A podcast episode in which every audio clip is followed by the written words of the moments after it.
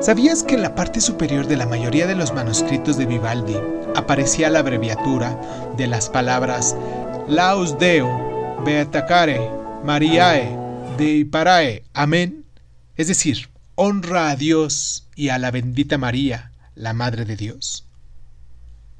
Antonio Vivaldi fue un niño enfermizo, hijo de un violinista mm, veneciano. Y pues Antonio Vivaldi se hizo cura en el año de 1703. Pronto se convirtió en profesor de violín, director y compositor en el Pío Ospedale de la Pietra, un conservatorio veneciano para, para señoritas huérfanas, y las jóvenes recibían la estricta educación musical y sus conciertos, que a menudo estaban compuestos de obras originales de su maestro, eran muy populares entre la audiencia melómana de esa ciudad.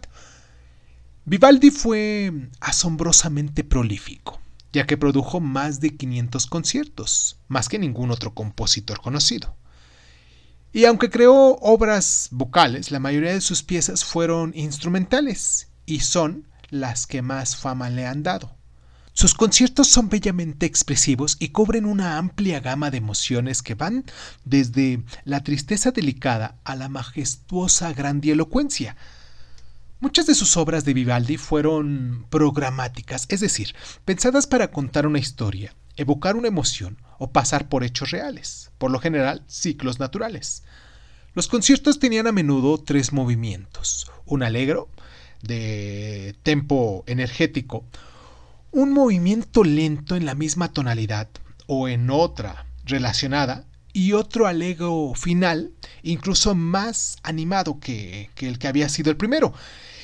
Y pues bueno, las composiciones de Vivaldi tienen títulos como La noche, La tempestad en el mar o El jilguero, pero las más famosas son Las cuatro estaciones, un pegadizo conjunto de cuatro conciertos que todavía hoy constituye una de las piezas más populares de la música clásica occidental actual. Y pues con estas y otras piezas, Vivaldi revolucionó el papel de solista, dotándolo de una importancia sin precedentes merced a su extraordinaria capacidad para la teatralidad y las florituras. Vivaldi también tuvo además una enorme influencia en Johann Sebastian Bach y en los otros músicos de la época clásica gracias a sus memorables composiciones, sus temas de ritmos aventureros y la claridad global de sus obras. ¿Sabías que se cree que Vivaldi llegó a ganar en un momento de su vida hasta 50 mil ducados anuales? uno de los salarios más altos pagados a un músico de su época?